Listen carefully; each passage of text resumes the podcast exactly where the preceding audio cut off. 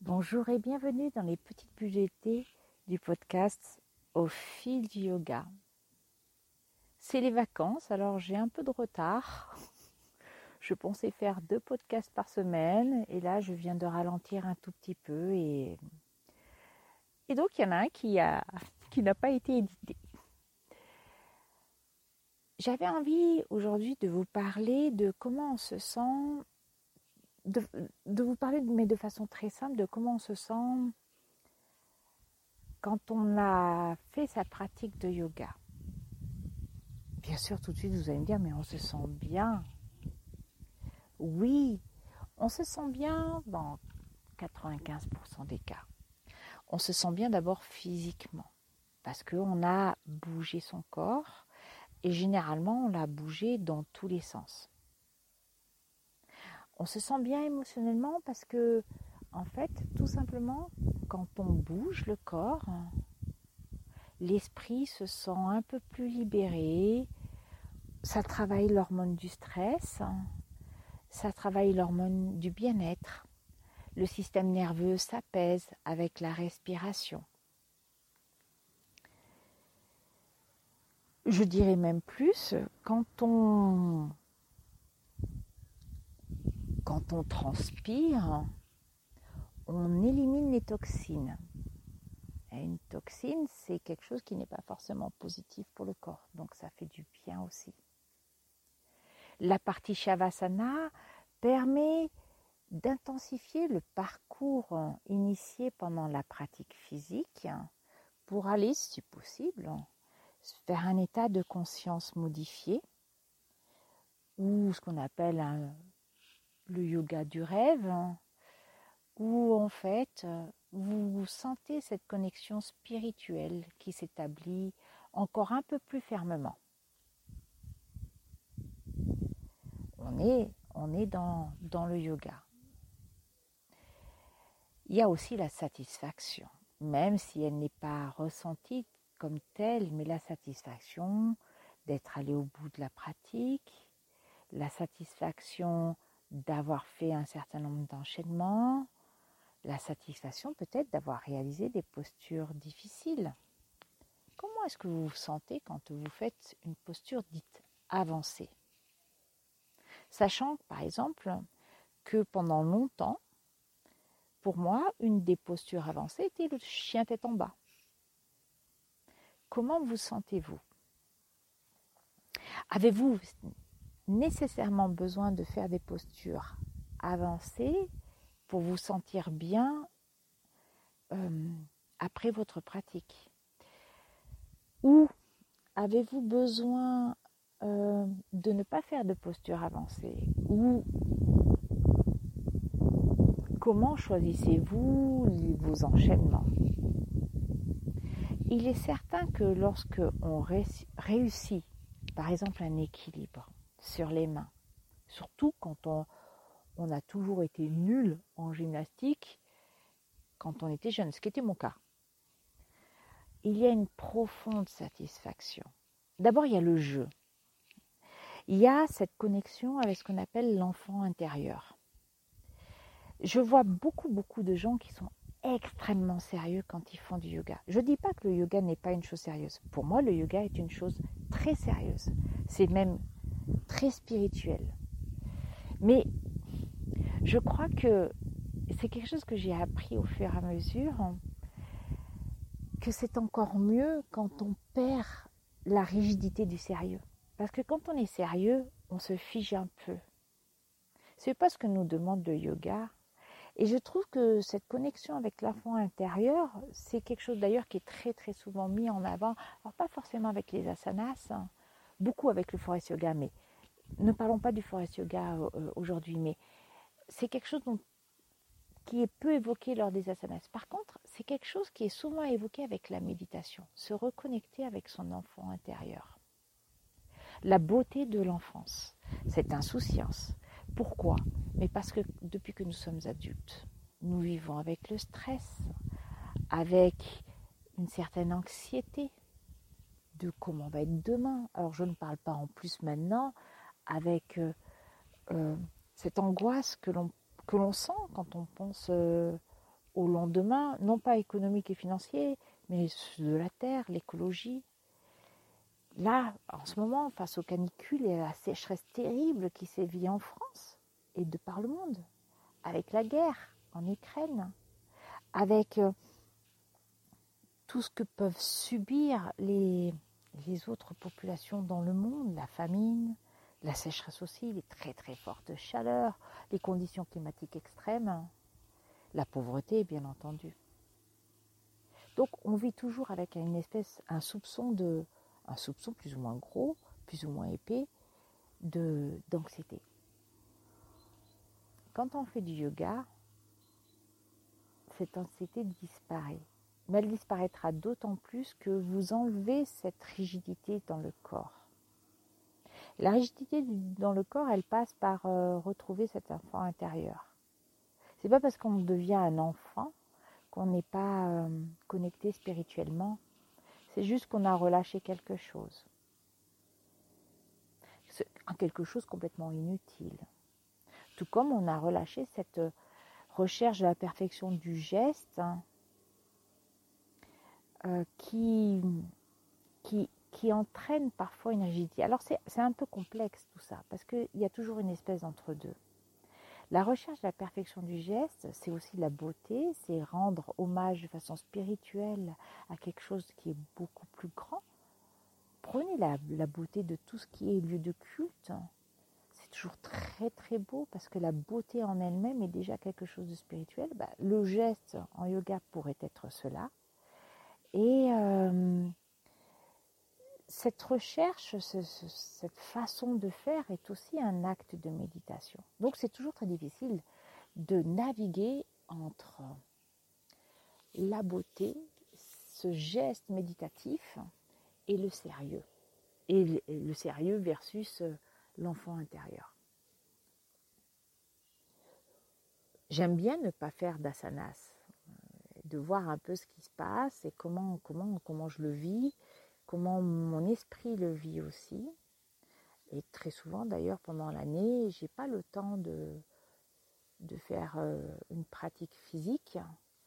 Ça veut pour autant pas dire que je ne fais pas du yoga. C'est ce que je dis souvent. Je me, je me fous royalement la paix par rapport à ça. Maintenant, ce qui n'était pas le cas avant, où je me disais que je faisais pas de yoga quand je faisais pas de, de pratique physique. Et, et ça, c'est très important. Par contre, quel plaisir effectivement de revenir sur un tapis et de s'éclater. Moi, je m'éclate euh, le plus souvent.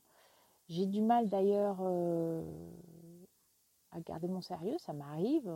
Et je me prends en photo pour me voir. Et quand je me vois, je vois des rigidités, très souvent autour des yeux et autour, euh, autour des muscles de la bouche, par exemple.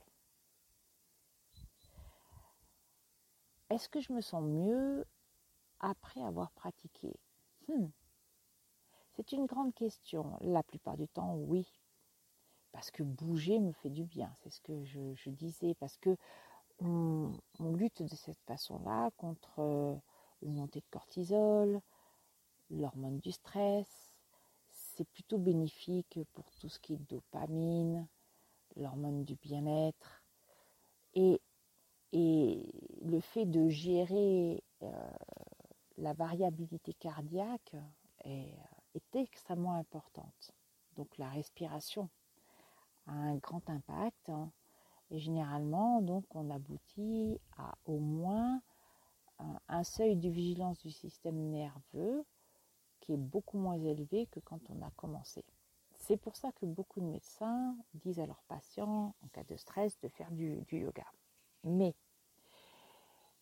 euh, bon, d'abord, euh, cette recherche de perfection qu'on a tous en nous va gâcher un peu ce, travail de, baisse du niveau de vigilance. C'est pour ça que je dis baisse du niveau de vigilance, qui veut dire qu'il y en a toujours un, petit. Et en fait, le yoga, c'est aboutir à plus de vigilance du tout, en fait. Et puis, euh, parfois cette obsession de réussir une posture. Alors, euh, je vais vous lire vraiment une posture qu'elle soit euh, compliquée, euh, pour un niveau élevé, difficile ou pas. Parce que réussir un chien, tête en bas, pour moi, c'est une posture avancée. Enfin, c'était parce que c'est devenu un peu plus facile avec le temps et parce que j'ai compris certaines choses physiques. Mais j'aime bien aussi jouer avec la variabilité. C'est pas forcément, c'est pas forcément réussir une posture. J'ai une certaine souplesse du corps qui peut aussi avoir des effets négatifs. C'est pas la posture aboutie qui compte, c'est comment je me sens par exemple dans un pigeon. J'adore faire le pigeon. J'adore, parce qu'en plus c'est facile, j'ai pas mal, je suis vraiment bien dans un pigeon. Donc c'est comment je me sens et si je fais une petite variation autour du pigeon, comment je me sens? C'est pas venir dans une habitude, hein. c'est toujours sentir différemment. Par contre, je me suis déjà fait mal en yoga, plusieurs fois, pas volontairement, hein. peut-être aussi parce qu'il y avait cet esprit, euh, vous pouvez l'appeler de compétition, de perfection, peu importe, c'est vrai. Euh, se dépasser. Alors, on promeut souvent le dépassement de soi. C'est compliqué à expliquer parce que le dépassement de soi, il est, il est, il est intéressant puisque pour, pour avoir, euh, sentir une certaine transcendance, il faut dépasser le moi. Euh, cependant, dans notre société actuelle, le dépassement de soi se traduit souvent par un dépassement de ses attitudes physiques, émotionnelles, physiologiques, et c'est là où on peut, aboutir à la posture. Et parfois, c'est très subtil, donc on ne le sent pas. On est bien pendant qu'on est en train de faire la posture, et puis c'est après, on n'est pas forcément bien. J'ai eu des élèves qui, à la fin d'un cours, m'ont dit c'était super, et le lendemain me disent finalement, c'était vraiment pas bien. Euh, J'ai tendance à dire dans ces cas-là, parce que ça m'arrive aussi à moi, c'est pas que le prof n'était pas bien ou que la séance n'était pas bien. C'est qu'on n'a pas trouvé, le pratiquant n'a pas trouvé en fait le juste milieu de ce qu'il devait réaliser. Euh, il s'est trop laissé aller. Donc l'état de vigilance est complètement tombé. Mais ce n'est pas un état de vigilance, c'est la présence à soi qui n'était pas complète. La présence à soi, elle est, euh, elle est extrêmement importante en fait pendant un cours de yoga. Et cette présence à soi, bien sûr, euh, n'est pas forcément tout le temps euh, très agréable. Parce que pour arriver à cette présence à soi, et ça c'est, je dirais, la partie, alors au-delà du physique, surtout du psychologique, de l'émotionnel, cette présence à soi eh bien, peut sous-entendre un, travail sur ses émotions. Et là, le travail sur les émotions, c'est pas tout le temps rigolo soit parce que le professeur a dit une phrase, la thématique, euh, l'intention donnée, euh, ce qui est sorti au cours, euh, au cours d'une posture, ce flash physique ou mental qui est apparu, peut être inconfortable. Le yoga n'est pas toujours confortable. En fait, le yoga, cette quête du soi, de l'émergence de ce soi supérieur à ce moi, sortir certaines choses. Euh, on y voit d'abord euh, ses qualités et ses défauts, ce qu'on appelle les parts d'ombre. Et puis on se voit évoluer aussi. Et c'est toujours, j'aime pas dire que ce qui était avant est, pas bien par rapport à ce qui est après, c'est pas vrai. J'aime pas non plus dire j'ai changé. Non, j'ai évolué. C'est-à-dire que ce qui était là déjà avant, c'était déjà bien. Et ce qui est euh, après, c'est bien aussi.